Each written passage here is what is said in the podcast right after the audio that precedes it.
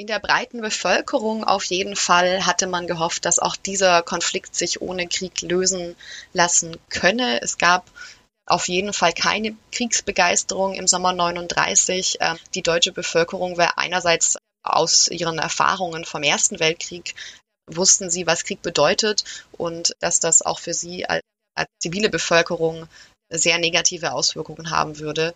Es gab große Angst, dass es durch einen kriegerischen Konflikt mit Polen tatsächlich zum, zum Zwei-Fronten-Krieg käme mit Frankreich und dass man so quasi wieder in einen großen Krieg hineingezogen werden würde.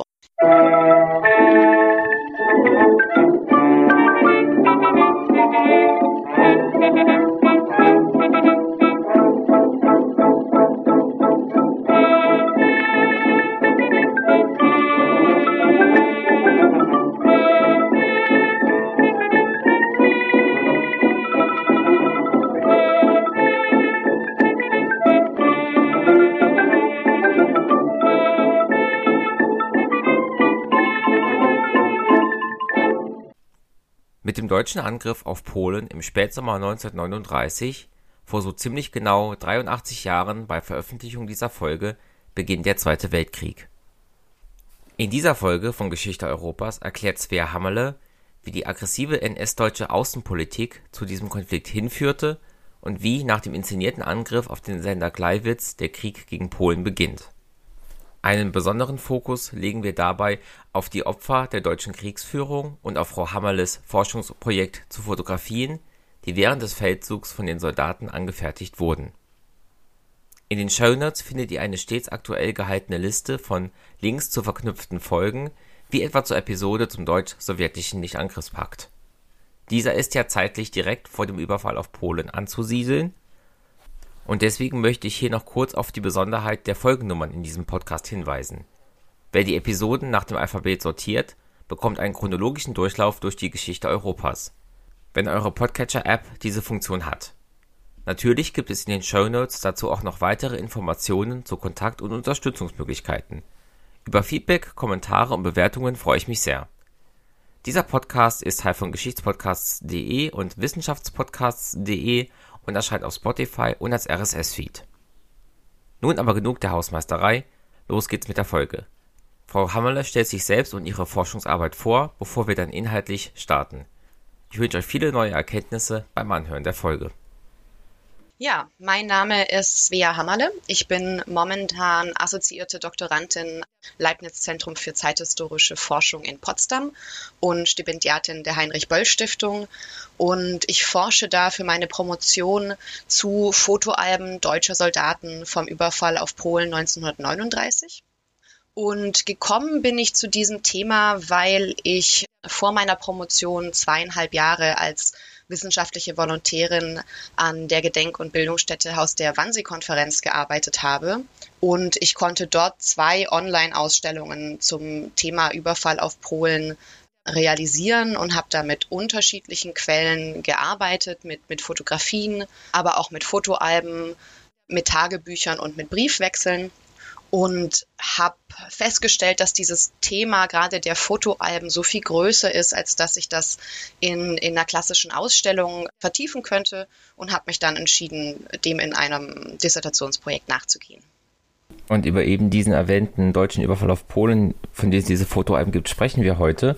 Fangen wir erstmal da an, dass wir mit dem diplomatischen Vorlauf anfangen. Welche Pflöcke unterwegs müssen wir wissen von der Machtergreifung 33 bis 1939, als der Überfall und somit der Zweite Weltkrieg beginnen? Ja, ich denke fast, dass man für das Verständnis eigentlich noch einen Ticken früher ansetzen müsste. Und zwar auch nur ganz kurz, weil Sie hatten das auch schon in Ihrer Folge zum Hitler-Stalin-Pakt schon ein bisschen beleuchtet. Ich denke trotzdem, dass man nicht umhinkommt, über den Versailler Vertrag und das Ende quasi der, der dritten polnischen Teilung zu sprechen, weil nach Ende des Ersten Weltkrieges, als die polnische Republik wieder auferstanden ist quasi, das Deutsche Reich große Gebietsverluste annehmen musste, was bekanntlicherweise auch nicht einstimmig vonstatten ging, sondern es kam in den 1920er Jahren sehr häufig zu unterschiedlichen Grenzkonflikten. Einmal zwischen dem Deutschen Reich und, und der Polnischen Republik natürlich, um die Gebiete in Ost- und Westpreußen, in Schlesien vor allem, aber natürlich auch um die, die polnisch- und sowjetische Ostgrenze.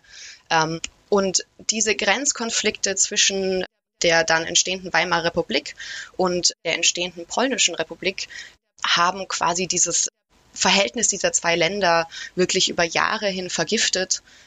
Während der gesamten Weimarer Republik durch alle Regierungen hindurch war es, dass das Ziel, diese Grenzen äh, zu ändern, die deutschen Gebiete wieder zurückzubekommen. Und das wurde unter anderem mit viel Propagandaarbeit vorangetrieben. Es kam aber auch zu, zu einem Zollkrieg, also zu wirtschaftlichen Auseinandersetzungen.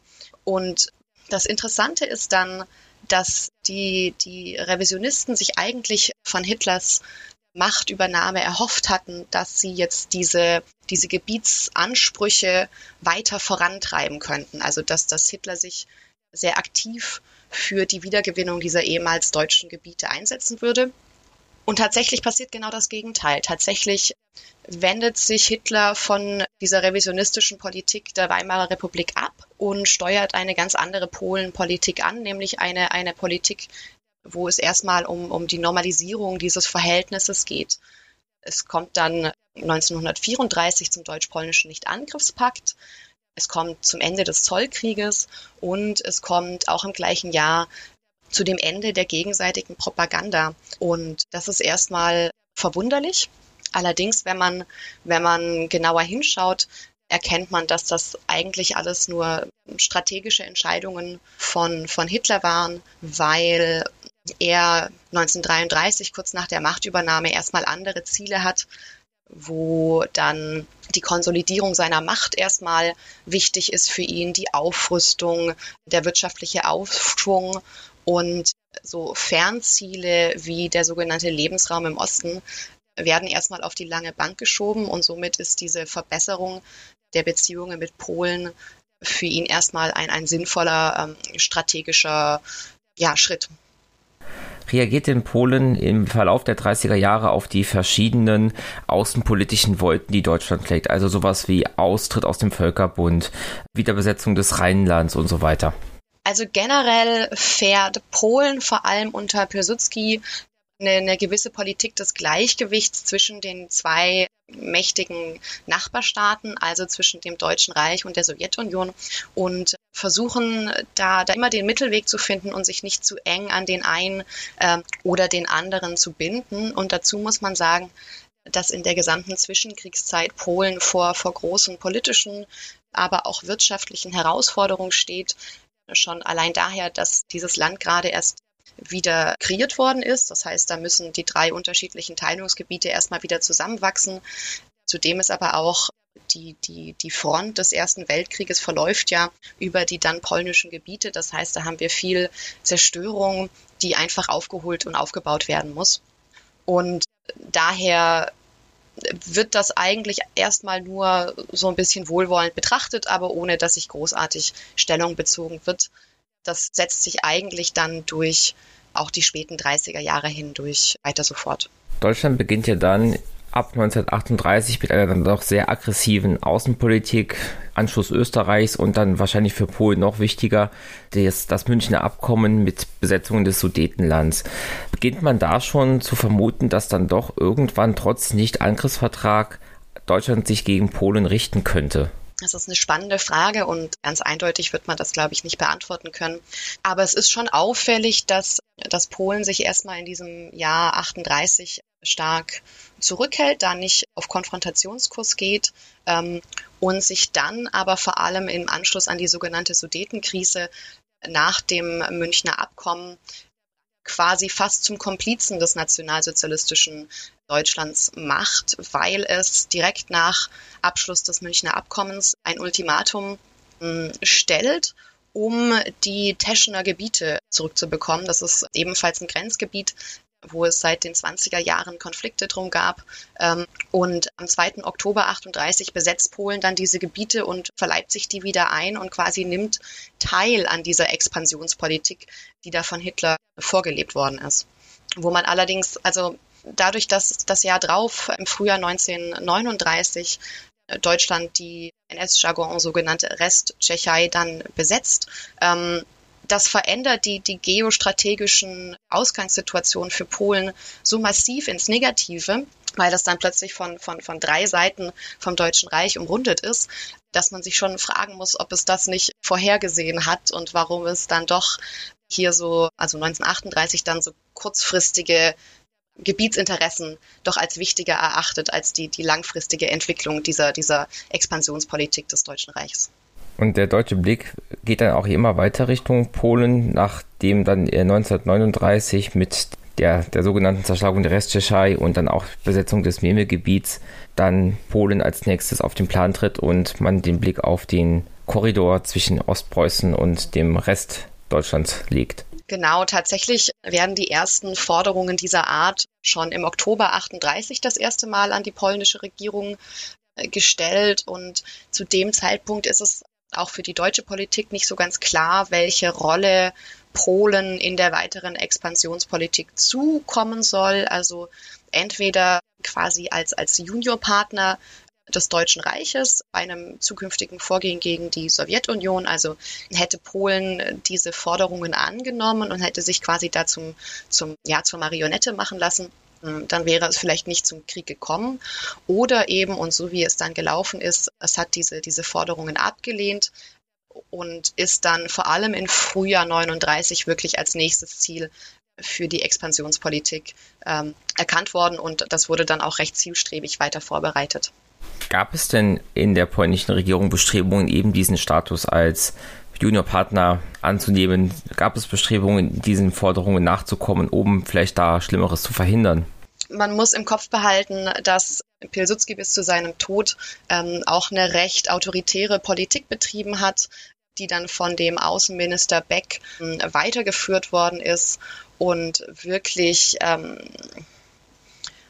ja wirklich tragfähig Bestrebungen, sich da zum Juniorpartner machen zu lassen, hat es nicht gegeben. Vor allem deswegen, weil Polen auch auf seine westlichen Verbündeten gehofft hat und darauf gesetzt hat, dass die unterschiedlichen Garantieerklärungen, die dann im Frühjahr 1939 von Großbritannien, aber auch von Frankreich ausgesprochen worden sind, dass die tatsächlich zu einem, zu einem Schutz beitragen und ähm, quasi in der Hoffnung, dass dieses westliche Bündnis Polen vor Schlimmerem schützen würde, war es dann schon klar, dass man sich hier nicht der Expansion Hitlers unterwerfen würde. Können Sie diese Garantie noch ein bisschen weiter erläutern und einbetten, in welchem Kontext die dann ausgesprochen wurden? Generell war Polen schon lange vor allem in, in Bündnissen mit Frankreich ähm, äh, gebunden. Und als es dann nach der Annexion der Tschechei zu ja, zu einer Intensivierung der Expansionsbestrebungen nach Polen kam.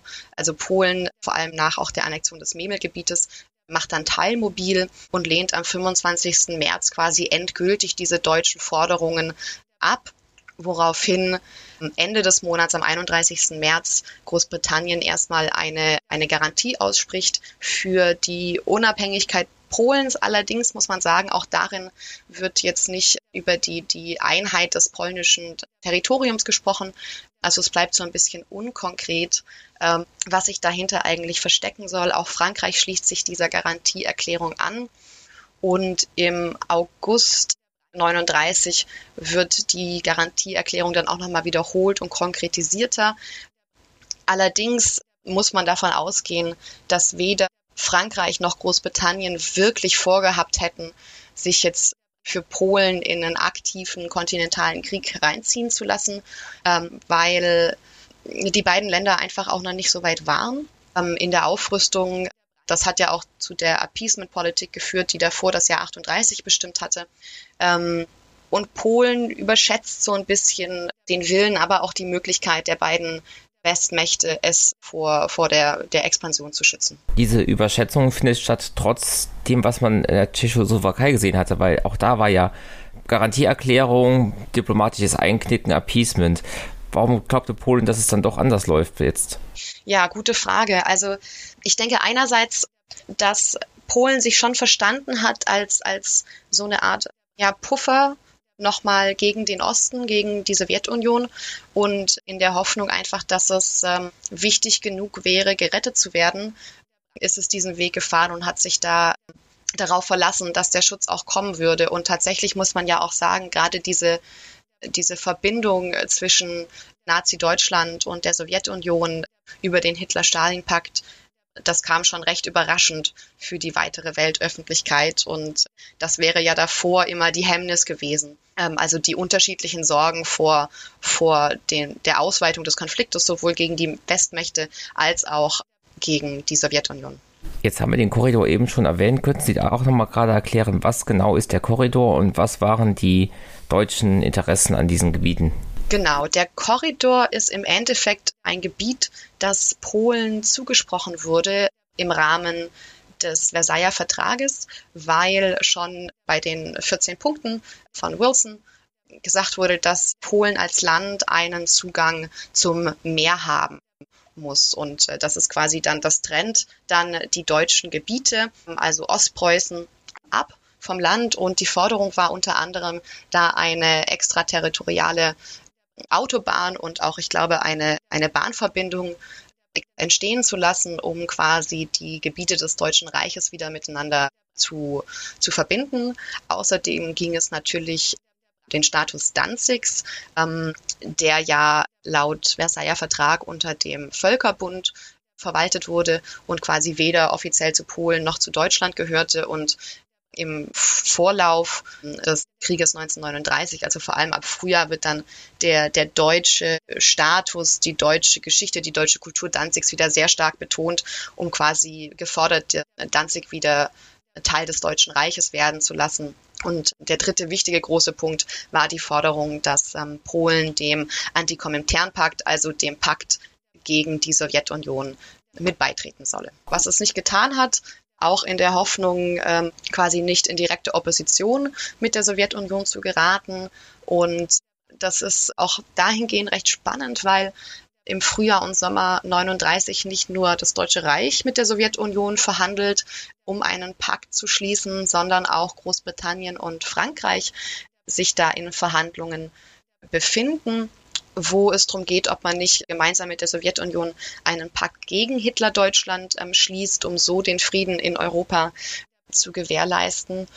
Und diese Verhandlungen scheitern dann Mitte August unter anderem daran, dass Polen sich weigert, der Roten Armee im Falle eines Krieges die Durchmarschrechte durch seine Staatsgebiete zu geben. Also auch da merkt man, dass diese, ne, die Angst vor, vor der Sowjetunion war historisch ähnlich groß wie die Angst vor dem Deutschen Reich und man versuchte da einfach den Zwischenweg zu finden und das führte im Endeffekt aber eben leider dazu, dass sich diese beiden großen Nachbarn gegen Polen verbündeten. Jetzt kann Deutschland natürlich nicht Polen von jetzt auf gleich überfallen, sondern das muss vorbereitet werden. Diplomatisch, gesellschaftlich, militärisch. Wie laufen diese Vorbereitungen ab? Genau, also diplomatisch haben wir gerade schon viel gesprochen.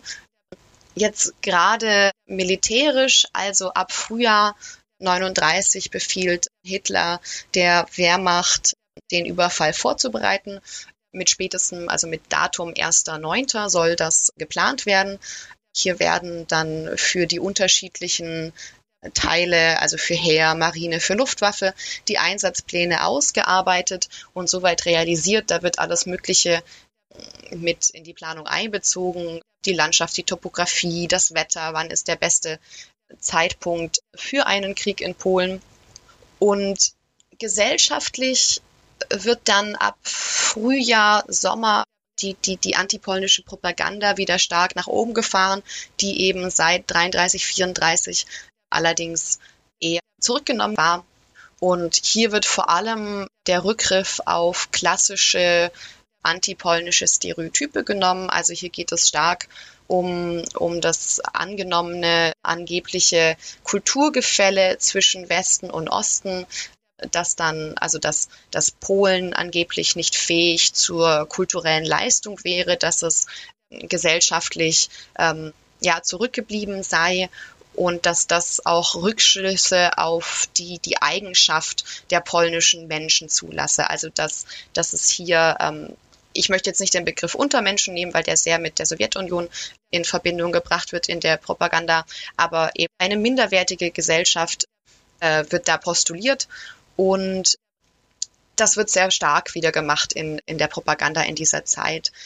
Das andere ist natürlich auch, dass hier auch wieder antisemitische Stereotype hervorkommen und quasi auf die große jüdische Population in Polen eingegangen wird, was natürlich nach, ähm, das, das ist schon bekannt quasi in der deutschen Gesellschaft. Das ist ja seit Jahren der nationalsozialistischen Herrschaft schon der klassische propagandistische Topos, dass man da gegen die jüdische Bevölkerung argumentiert.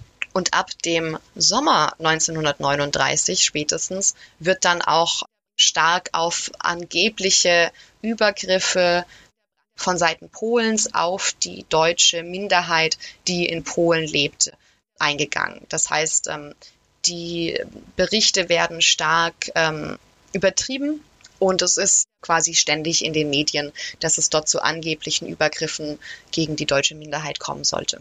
Wissen wir, wie diese Berichte aufgenommen wurden? Ich Gerade in dieser gelenkten Medienlandschaft die über Jahre dann schon auf die deutsche Gesellschaft eingewirkt hat.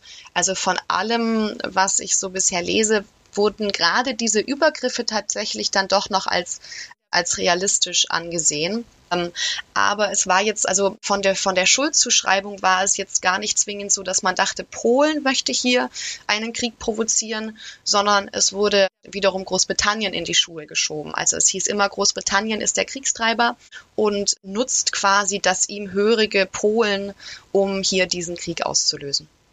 Wir kommen jetzt also allmählich in den August 1939. Eben haben wir schon erwähnt, der Hitler-Stalin-Pakt, das deutsch-sowjetische Nicht-Angriffsabkommen mit dem Zusatzprotokoll, in dem Polen und Baltikum aufgeteilt werden in Interessensphären. Wie läuft ab da dann die Kriegsmaschinerie an, so dass es zu dem ja ursprünglich geplanten Termin 1. September zum Kriegsausbruch kommen kann? Ja, also die Kriegsmaschinerie ist da schon längst angelaufen. Tatsächlich, wie gesagt, äh, die Wehrmacht hat die Einsätze vorbereitet.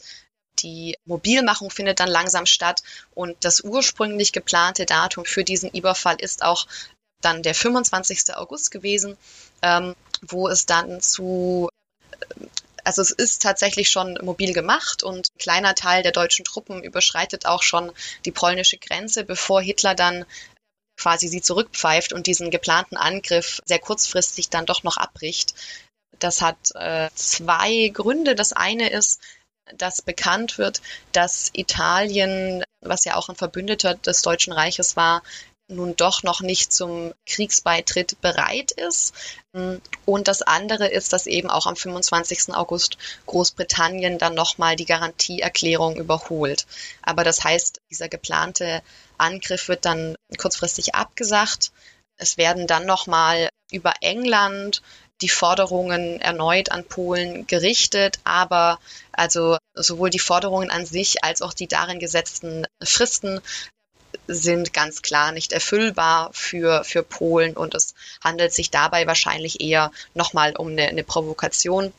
Und ähm, was in diesem Zeitraum auch passiert, ähm, ist, dass von Seiten des Deutschen Reiches äh, Grenzüberfälle fingiert werden. Also es, äh, SS und SD versuchen hier polnische Grenzkonflikte, Überfälle zu fingieren durch schon sehr krasse Mittel. Also sie, sie verkleiden sich quasi als als Polen oder polnische Armee und fingieren hier Überfälle. Der bekannteste ist der auf den Sender Gleiwitz, um quasi Polen die Kriegsschuld zuzuschieben. Und darum kann Hitler ja dann auch in seiner berühmten Rede behaupten, es werde zurückgeschossen. Also es, man befinde sich in einem Verteidigungskrieg, Verteidigungskrieg, den gar nicht Deutschland angefangen habe, sondern der von Polen provoziert worden wäre.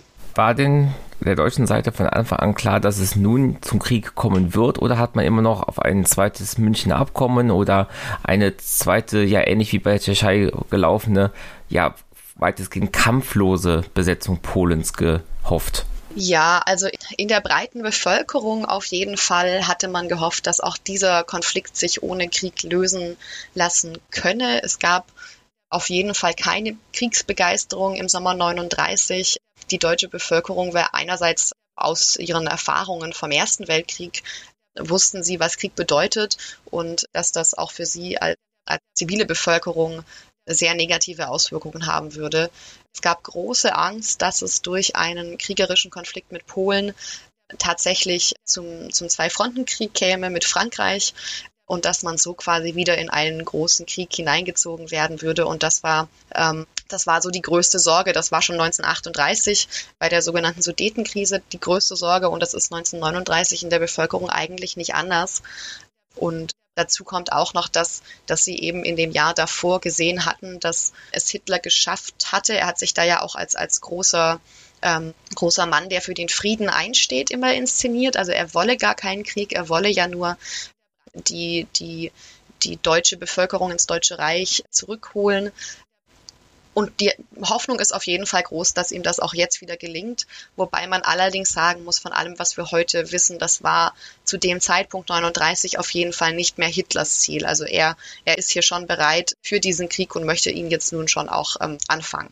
Nun ist ja auch eine Woche später, als dann die Kampfhandlungen wirklich beginnen, Italien immer noch nicht bereit unbedingt zum Kriegseintritt. Warum findet jetzt nach diesem inszenierten Angriff auf den Sender Gleiwitz dann doch noch der Angriff auf Polen statt? Ja, ich denke, dass das hängt stark damit zusammen, ähm, dass Hitler eben ähm, auf die Unterstützung der Sowjetunion baut, dass er denkt, dass sein, ähm, sein militärischer Plan ein guter ist, also eine schnelle Besetzung und, und Niederschlagung Polens zusammen mit der Sowjetunion so schnell wie möglich, um im Falle eines Eintritts Frankreichs quasi Truppen freistellen zu können, um an die Westfront schicken zu können. Polen muss ja nun auch mindestens einige Monate lang geahnt haben, dass ein deutscher Angriff bevorsteht oder zumindest möglich ist. Wie ist die militärische Ausgangslage für Polen, vor allem auf den Blick darauf, wie Sie eben gesagt haben, dass es durch die verschiedenen Gebietsvergrößerungen und anderen diplomatischen Spiele Deutschlands nun von mehreren Seiten bedroht wird? Ja, genau. Also Polen hat schon auch aufgerüstet in der Zeit und ähm, hat dann hat da natürlich Herausforderungen, vor allem wirtschaftlicher Art und Weise, dass es nicht im gleichen Maße schnell aufrüsten kann wie Deutschland und vor allem auch auf technischer Ebene nicht gleichermaßen gut ausgestattet. Also es gibt wesentlich weniger Panzer, es gibt weniger motorisierte Fahrzeuge und es wird noch sehr viel stärker auf die Kavallerie gesetzt, als das in der Wehrmacht der Fall ist. Und natürlich die, die, die Einkreisung Polens auf geografischer Ebene ist eine sehr große Gefahr. Der, der Plan der polnischen Armee ist es, ähm, relativ weit westlich eine Verteidigungslinie aufzubauen, dort die deutschen Truppen so lange wie möglich zu binden, in der Hoffnung, dass eben dann Frankreich in den Krieg eintritt und Deutschland seine Truppen auch nach Westen versetzen muss. Ähm, und das passiert dann ja bekanntlicherweise nicht, weil Frankreich eben nicht wirklich in diesen Krieg eintritt und die, die, das polnische Heer äh, dann immer weiter nach Osten gedrängt und schließlich dort besiegt wird. Ich würde mir gerne die Ereignisse um den 31. August, 1. September herum nochmal genauer anschauen. Wie genau beginnen jetzt diese Kampfhandlungen, die ja jetzt letztendlich auch der Beginn des Zweiten Weltkriegs sind? Also die ersten Kampfhandlungen finden dann in der Nacht auf den 1. September statt, und zwar durch den Angriff der Luftwaffe auf die Kleinstadt, Grenzstadt Wielun, ähm, was quasi der erste Terrorangriff der deutschen Luftwaffe auf eine zivile Siedlung ist. Also hier, hier befinden sich nach Stand der Forschung keine Einheiten der polnischen Armee, keine kriegswichtige Infrastruktur und die Luftwaffe greift diese, diese Kleinstadt an. Es werden um die 1200 Menschen getötet und die Stadt wird bis zu 75 Prozent zerstört. Darunter das Krankenhaus wird beschossen. Die fliehenden Menschen werden aus den Flugzeugen heraus beschossen und das ist tatsächlich eine neue Qualität des Luftkrieges, den es so davor nicht gegeben hat. Also quasi schon die erste Aktion ähm, während des Krieges ist, ist eine neue Qualität und ein neues Level an Terror, was hier, was hier verübt wird. Und was natürlich dann noch bekannter ist als der Angriff auf Jellungen, ist der Angriff auf die Westerplatte, ähm, der etwas später stattfindet. Also er ist nicht der erste, er ist der zweite Angriff im Zuge des Zweiten Weltkrieges und der sich dann ja auch lange hinzieht, weil die Westerplatte eben nicht wie, wie von der Marine ursprünglich geplant recht schnell eingenommen werden kann. Wie reagieren denn nun die Garantiemächte Frankreich und England auf diesen Angriffe am 1. September? Genau, Frankreich und Großbritannien stellen erstmal nochmal ein Ultimatum. Also Deutschland solle die Truppen aus Polen abziehen. Und als das nicht passiert, erklären sie beide, Großbritannien zuerst, Frankreich danach, am 3. September Deutschland den Krieg, was in, in Polen natürlich zuerst zu großer Erleichterung führt. Und es folgen dann am gleichen Tag auch noch zum Beispiel Australien, Indien und Neuseeland. Am 10. September folgt Kanada mit der Kriegserklärung. Das heißt, wir haben wirklich schon 1939 ist hier der Weltkrieg entfesselt, auch wenn, wie gesagt, diese Mächte nicht direkt in den Krieg einsteigen. Nun treffen zwei unterschiedliche Kriegspläne aufeinander. Deutschland möchte so schnell wie möglich die polnischen Gebiete besetzen, um dem Angriff aus dem Westen zuvorzukommen. Polen möchte so lange wie möglich aufhalten, um eben diesen Gegenangriff zu ermöglichen. Wie laufen die ersten Tage, die ersten Kriegshandlungen ab?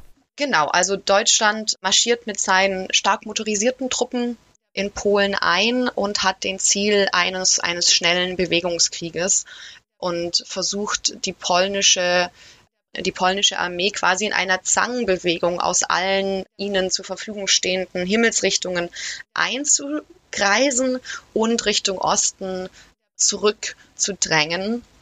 Und Polen versucht sich dem, die polnische Armee versucht sich dem zu widersetzen. Es kommt dann zu einigen auch heftigen Gefechten, aber an, an, an anderen Stellen gelingt es dann der deutschen Armee durch die Front durchzubrechen und weiter Richtung Osten vorzudringen. Und das führt zu einer sehr interessanten und dann allerdings auch sehr brisanten Situation, dass ähm, Teile des polnischen Heeres quasi hinter die deutschen Frontlinien geraten und dort weiterkämpfen. Und hier kommt es zu etwas, was Jochen Böhler als den, als den Freischärler-Wahn bezeichnet. Also als Freischärler werden äh, eigentlich Zivilpersonen bezeichnet, die sich bewaffnen und am Kampf gegen eine feindliche Armee beteiligen. Später würde man das als Partisanen bezeichnen. 1939 in Polen wird hauptsächlich noch von Freischärlern gesprochen. Die anderen Begriffe dafür sind Heckenschützen oder Fensterschützen. Ähm, und die fatale Entwicklung hier ist, dass die, die Soldaten der Wehrmacht mit diesen hinter ihre Front geratenen polnischen Soldaten nicht umgehen kann, weil das, das entspricht nicht ihrem Bild, das ist nicht der Kampf auf, auf, auf freiem Felde, wo sich Armee und Armee gegenüberstehen, sondern hier kämpfen die polnischen Soldaten in einem Gelände, das sie sehr gut kennen, hinter der Front tatsächlich um die Häuser in den Wäldern und werden von, der, von den deutschen Soldaten eigentlich durch die Bank weg als Freischärler wahrgenommen und auch als solche behandelt. Das heißt, ihnen wird nicht das Kriegsrecht zugesprochen. Sie werden, wenn sie gefangen genommen werden, nicht als Kriegsgefangene behandelt häufig, sondern direkt nach der Gefangennahme ähm, erschossen, weil sie eben nicht als Soldaten wahrgenommen werden, obwohl sie in Uniform sind. Und das führt zu, zu vielen Erschießungen, zu vielen Gewalttaten hier gegen die polnischen Soldaten. Wie sieht es denn aus mit der deutschen Luftwaffe und der polnischen Luftwaffe? Sind da die Kräfteverhältnisse anders als beim Heer? Also die deutsche Luftwaffe hat quasi ab dem ersten Moment des Krieges die Lufthoheit inne. Sie überraschen einen Großteil der polnischen Luftwaffe noch auf dem Boden und, und kann sie auf den auf den Flugplätzen quasi zerstören. Ähm, und generell war die deutsche Luftwaffe technisch als auch zahlenmäßig wesentlich besser ausgestattet. Und äh, ja, die polnische Luftwaffe spielt dann im Verlauf des Krieges tatsächlich nur eine stark untergeordnete Rolle. Allerdings die, die deutsche Luftwaffe ähm, zeigt sich hier beim Krieg gegen Polen als ein sehr wichtiges Instrument der Wehrmacht ähm, und wird, wie gesagt, auch weiterhin nicht nur bei Bielon, sondern auch im ganzen Verlauf des Krieges als Terrorinstrument eingesetzt, sowohl, also natürlich auch auf, auf militärische Ziele, aber es beschießt immer wieder, sie beschießen immer wieder zivile Ziele, zivile Ortschaften, Flüchtlingskolonnen, Krankenhäuser ähm, und hier werden ganze, ganze Ortschaften quasi dem Boden gleichgemacht und auch gegen bei der Besatzung Warschaus spielt die Luftwaffe dann eine relativ große Rolle, weil es einfach die die erste ja die erste große Bombardierung einer einer europäischen Großstadt ist, die die so radikal durchgesetzt wird. Das heißt also, hier ist eine Kriegsführung, die auch von Anfang an eben auf dem basiert, was Sie ja vorhin schon erwähnt haben, diese ja antisemitischen, rassistischen Stereotype. Genau, also das ist ich glaube, das ist sehr wichtig im Hinterkopf zu haben, dass ähm, die, die Wehrmacht, sowohl die Offiziere als auch die Mannschaftsgrade, nicht nur ihre eigenen, ihren eigenen Antisemitismus und ihre eigenen antislawischen Ressentiments mitbringen in diesen Krieg, sondern auch wirklich davor strategisch geschult wurden in ihrem Bild, wie sie Polen und Land und Leuten Polens äh, gegenüberstehen sollen.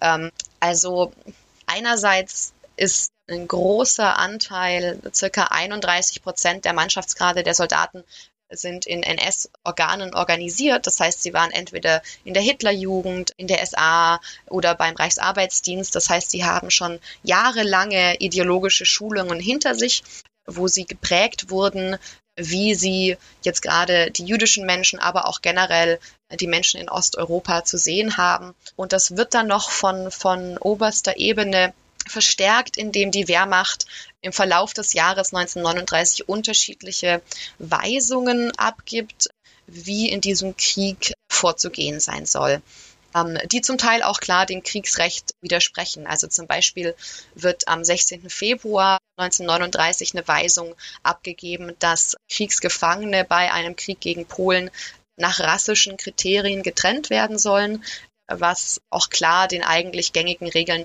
des Kriegsgefangenenwesens widerspricht. Und die werden dann auch tatsächlich unterschiedlich behandelt im Verlauf des Krieges. Im Juli kommt eine Weisung, hm, dass das Polen und Polens Bevölkerung angeblich fanatisch verhetzt seien, dass von ihr eine große Gefahr ausginge, dass die Soldaten sich darauf einstellen sollen, eben, dass die Zivilbevölkerung sich bewaffnen werde, dass sie gegen die deutsche Wehrmacht kämpfen sollen, was dann, wie gesagt, zu diesem ähm, Freischärlerwahn führt, der wirklich zu vielen ähm, Übergriffen sowohl auf polnische Soldaten als auch eben auf die Zivilbevölkerung führt. Und es wird auch gewarnt vor den polnischen Jüdinnen und Juden, die quasi, ja, die die Bevölkerung durchsetzt und und hier auch als Vertreter des Bolschewismus agieren sollen. Also diese, diese ideologische Schulung der, der Wehrmacht, der Soldaten ist sehr intensiv betrieben worden und führt natürlich dazu, dass die generell schon existierenden Ressentiments verstärkt werden und dass die Soldaten sowohl mit einem, ja, mit einer, mit einem Gefühl der Überlegenheit hier in dieses Land einmarschieren, was aber auch dazu führt, dass sie, weil sie eben gewarnt wurden vor der angeblich gefährlichen Zivilbevölkerung zu einer gewissen Nervosität und Anspannung, die sich dann in diesen Gewaltakten entlädt. Und diese Gewaltakte werden dann wohl auch in ganz Polen stattgefunden haben. Also ist egal, ob es jetzt auf dem platten Land war oder wenn man später in die großen Städte Lodz, Krakau und nachher auch Warschau rankommt. Ja, genau. Also die haben fast flächendeckend stattgefunden.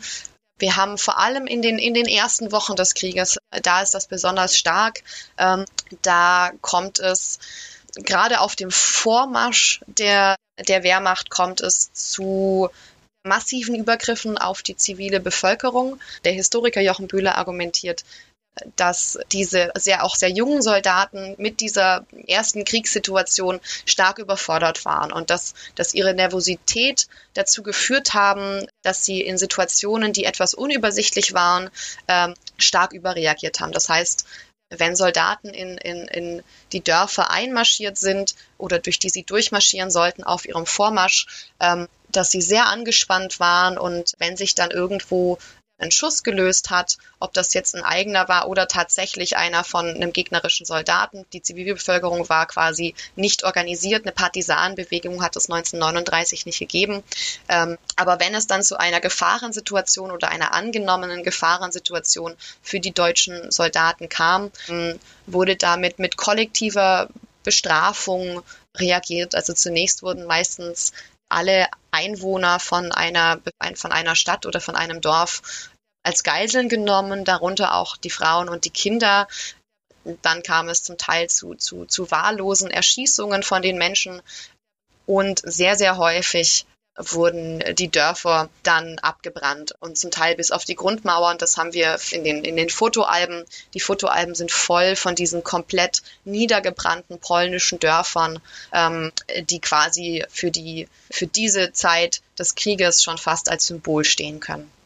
Ein wichtiges Ziel Deutschlands war ja wohl auch die Einnahme der Hauptstadt, die Einnahme Warschaus. Wie läuft das ab? Genau, also relativ früh schon um den 8. September kommen die ersten Truppen der deutschen Armee, das ist die vierte Panzerdivision der 10. Armee bei Warschau an. Und die können die Stadt dann nicht gleich direkt belagern, dafür sind sie noch ein bisschen zu wenige. Und eine Woche später dann als dann weitere deutsche Truppen in das Gebiet kommen, ist die Stadt mehr oder minder eingekesselt und wird dann ähm, belagert und beschossen von allen Seiten, auch mit der, mit der Luftwaffe. Über Tage hinweg wird da wirklich starker Druck aufgebaut.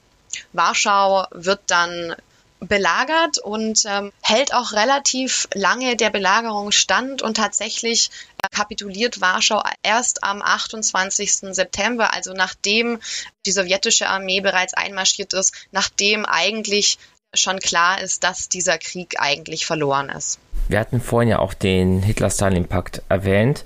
Im Verlauf des deutschen Angriffs auf Polen kommt es ja auch dazu, dass dann Ostpolen von der Sowjetunion besetzt wird. Wie wird das, wie ist das Teil des deutschen Überfalls auf Polen? Ja, also wie gesagt, das wurde in dem geheimen Zusatzprotokoll des, des Hitler-Stalin-Paktes so vereinbart. Und ähm, Hitler macht dann auch in den ersten Wochen des Krieges Druck auf Stalin mit der Bitte in Polen einzumarschieren und die Wehrmacht dort zu unterstützen. Stalin zögert da am Anfang noch ein bisschen. Er ist auch ähm, in, in Asien, in Manchukuo noch selber in den Krieg involviert. Da kommt es am 15. September zu einem Waffenstillstand und das gibt ihm dann quasi die Möglichkeit, am 17. September mit, mit der sowjetischen Armee in Polen einzudringen und argumentiert wird das für die Weltöffentlichkeit und für seine eigene Bevölkerung damit, dass er sagt, Polen als, als Staat würde nicht mehr existieren. Die polnische Regierung setzt sich dann auch ab nach Rumänien und er müsse quasi in das Land einmarschieren, um die ukrainische und die belarussische Bevölkerung hier zu schützen und quasi als deren Schutzherr aufzutreten. Und sie übertreten dann die Grenze und treffen sich mit der, mit der deutschen mit der deutschen Armee etwa an der vereinbarten Demarkationslinie. Tatsächlich war die Wehrmacht schon ein gutes Stück über diese Linie hinausgekommen in ihrem Vormarsch und muss sich dann wieder zurück ziehen und ähm, äh, treffen, dann treffen sich diese Truppen und äh, feiern auch quasi gemeinsam ähm, eine Parade. Davon gibt es sehr spannende, sehr spannende Fotografien.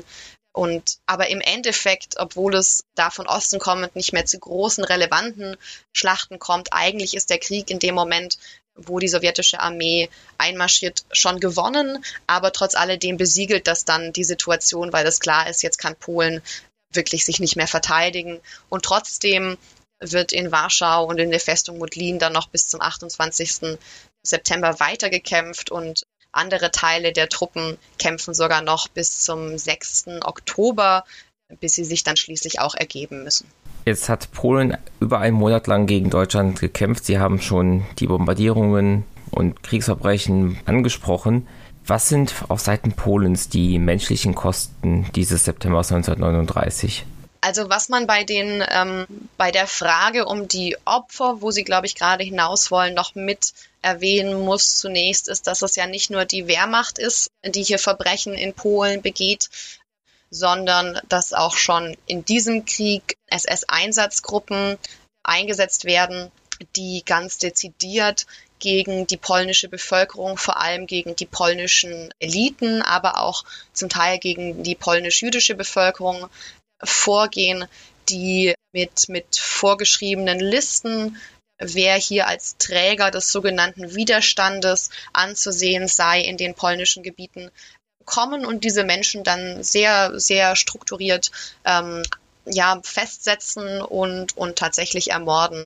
Ähm, zu diesen deutschen Einsatzgruppen kommt dann noch der sogenannte Volksdeutsche Selbstschutz. Das ist eine Art Miliz, äh, die sich in Polen formiert, die aber dann unter Führung der SS auch genau solche Gewaltverbrechen, solche Massenexekutionen durchführen und auch hier gegen die polnische und polnisch-jüdische Bevölkerung äh, aktiv werden. Und also der Kontext und die Frage nach den, nach den Zahlen, nach den Opfern, das ist immer, das ist immer in der Geschichtswissenschaft eine sehr schwere Frage.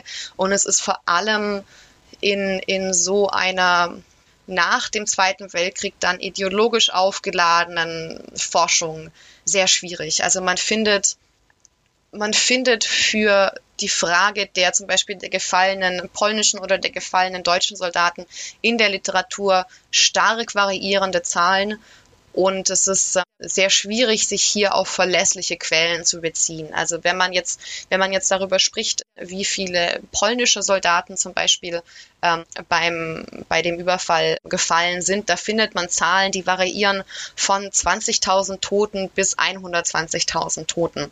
Und ähm, ich würde mich hier auf, auf den Militärhistoriker Jens Wehner beziehen. Jens Wehner spricht von circa 66.300 Soldaten, also über 66.000.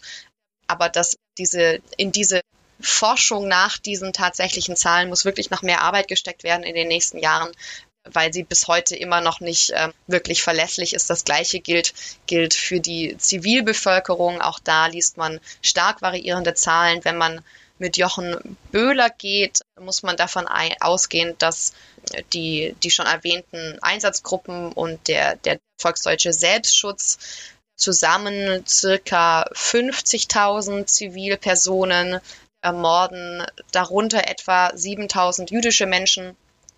Allein bei Luftangriffen und Artilleriebeschuss kommt es unter der zivilen Bevölkerung zu mindestens 10.000 Opfern.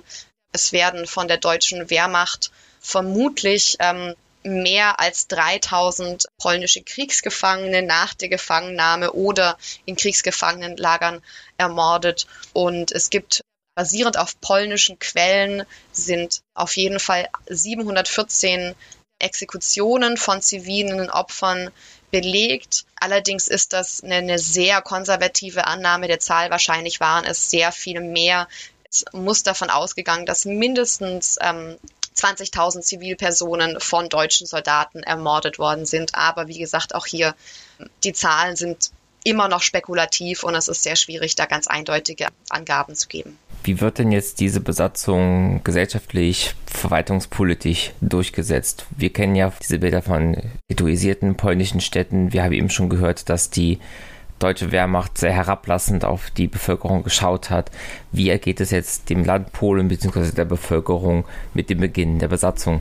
Also am Anfang ist noch die Wehrmacht die, die, die Exekutivgewalt. Das wird dann sehr schnell abgeändert und es wird eine, eine zivile Besatzungsmacht eingerichtet, eine Zivilverwaltung, die westlichen Gebiete Polens werden dem Deutschen Reich hm, angegliedert. Die werden Teil des Deutschen Reiches, obwohl es auch da weiterhin eine Grenze gibt, eine Polizeigrenze, obwohl es offiziell Teil des Reiches ist. Und die östlichen Gebiete, vor allem das ehemalige sogenannte Kongresspolen, wird als Generalgouvernement bezeichnet. Das ist nicht Teil des Deutschen Reiches und das wird so ein bisschen verstanden als Quelle für Zwangsarbeit und Arbeiterinnen, als Ort, wo man die unliebsame Bevölkerung Polens aus den westlichen Gebieten hin deportieren und transportieren kann, sowohl die polnische als auch die jüdische. Und äh, ja, dieses gesamte Gebiet wird dann im Verlauf der Besatzung ähm, der Ort, wo der, wo der Volkstumskampf des Deutschen Reiches am, am stärksten betrieben wird. Es werden sehr viele polnische Menschen aus den westpolnischen Gebieten deportiert. An ihrer Stadt werden dann dort entweder Menschen aus dem Deutschen Reich oder sogenannte Volksdeutsche angesiedelt, um quasi diese Utopie des, des Lebensraums im Osten hier zu realisieren. Und auch für die, natürlich für die, für die polnisch-jüdische Bevölkerung. Wie wir alle wissen, wird hier auf polnischem Gebiet der Holocaust realisiert. Also sowohl die, die großen Ghettos entstehen hier als auch die großen Vernichtungslager. Und von, also im Endeffekt werden über drei Millionen polnische Jüdinnen und Juden im Verlauf der Besatzung hier ermordet.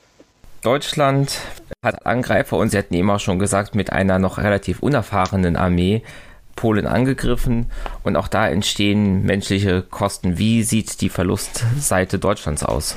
Genau, auf, für, für die deutsche Seite wird gesprochen von circa 16.000 gefallenen Soldaten und circa 30.000 Verwundeten. Auch da variieren die Zahlen ein bisschen. Von Seiten der deutschen Propaganda wurde natürlich von, von geringeren Verlusten lange gesprochen, was dann auch in der Wissenschaft lange Zeit wiederholt wurde. Aber in etwa das klingt realistisch.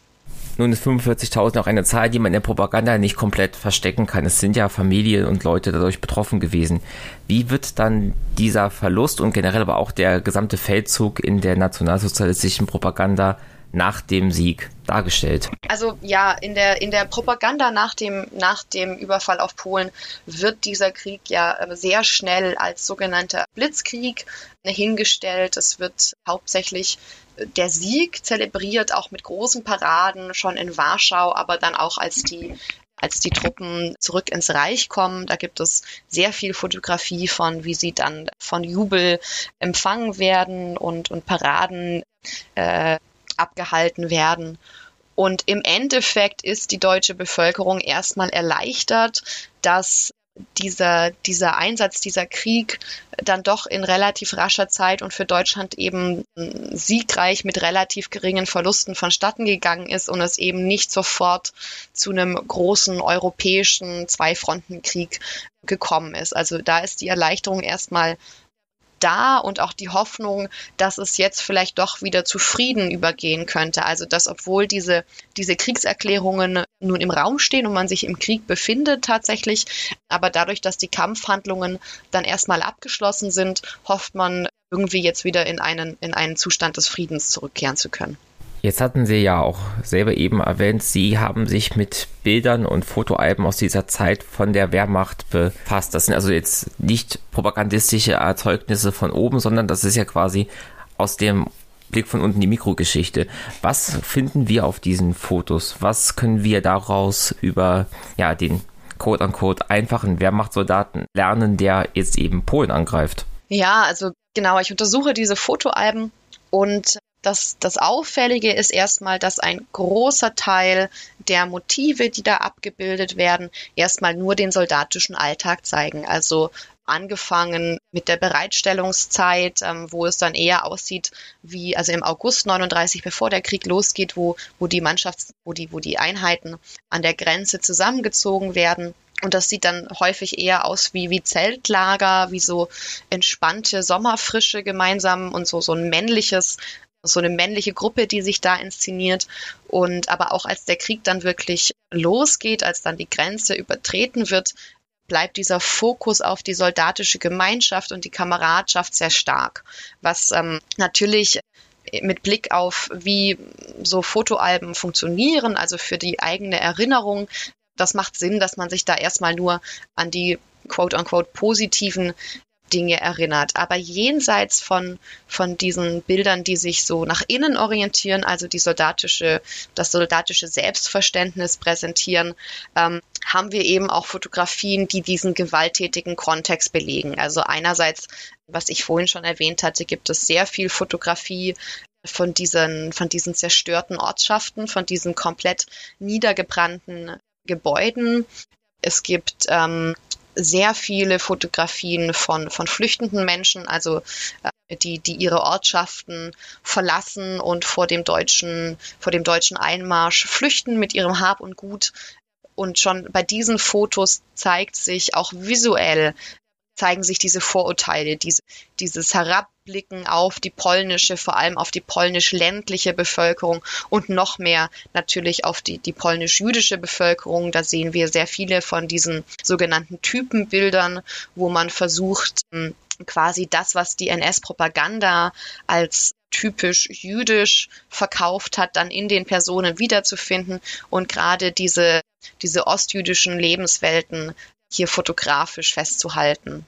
Und was wir natürlich aber auch haben, allerdings nicht in, in dem Umfang, also nicht in jedem Album, aber in vielen Alben, ist die, die, das Fotografieren von dezidierter Gewalt, also von, von Erschießungen, von selten natürlich beim Akt des Erschießens. Da ich arbeite gerade mit einem Fotoalbum, wo ich das tatsächlich habe, wo das Massaker von Jebjelov fotografiert wurde und dann auch sehr ausführlich. Und man fragt sich schon, ähm, warum werden solche offensichtlichen Gewaltakte, hier werden etwa 100, 250 bis 300 polnische Soldaten direkt nach der Gefangennahme in einem Wald, in einem Graben erschossen. Und man fragt sich schon, warum wird das so ausgiebig fotografiert und dann auch tatsächlich in diese Fotoalben eingeklebt. Aber man sieht äh, meistens eher das Nachspiel quasi dieser Gewalt. Also man sieht Fotos von einfach auf den Straßen liegen gelassenen Leichen von polnischen Zivilisten, meistens tatsächlich nur männliche. Fotos von, von ermordeten polnischen Frauen sind sehr, sehr selten. Und quasi in diesem Zusammenspiel aus quasi ja, Selbstdarstellung der Soldaten, aber trotzdem auch Darstellung dieses gewalttätigen Kontext, das macht diese Quellen der Fotoalben sehr, sehr spannend, weil wir da ja nicht nur die, die Fotos haben, von denen ich jetzt gesprochen habe, sondern sie werden durch die Bildunterschriften dann immer auch nochmal narrativ in den Kontext gesetzt. Und ich glaube, oder das, das ist meine Forschung, dass man aus diesen Quellen durchaus Rückschlüsse ziehen kann auf die Mentalität und ja, die ideologische Prägung von den deutschen Soldaten, die dann 1939 in Polen einmarschieren. Auch wenn diese nationalsozialistische Prägung vorherrscht, gibt es auch vielleicht auch wenige Beispiele, wo man Kritik an den Zerstörungen, Kritik an der Gewalt heraussehen kann oder ist das alles wirklich komplett auf NS-Linie? Also das meiste von dem, was ich bisher gesehen habe, ist wirklich sehr klar auf NS-Linie, auch ähm, gerade in den Bildunterschriften sehr propagandistisch. Also da werden einfach die Propagandaslogans wiederholt. Das, wie gesagt, das hängt auch stark damit zusammen, dass diese jungen Soldaten, die da einmarschieren, eben die Mehrheit ihres Lebens in diesen NS-Organisationen, in diesem ja in diesem Geiste quasi aufgewachsen sind. Die sind darin groß geworden und viele von denen haben das schon, also zumindest auf meiner Quellenbasis, haben das schon verinnerlicht und, und wiederholen das auch genauso. Es gibt sehr wenige Beispiele, die ich habe, wo ich zumindest meine Kritik und manchmal Mitleid herauslesen zu können. Aber da muss man auch sehr vorsichtig sein, dass man das nicht selber hineininterpretiert, weil man es ja äh, eigentlich auch finden möchte, in Anführungszeichen. Ähm, aber bisher ist mir das wirklich noch sehr selten untergekommen und das meiste ist, ist wirklich ähm, sehr auf Propagandalinie. Musik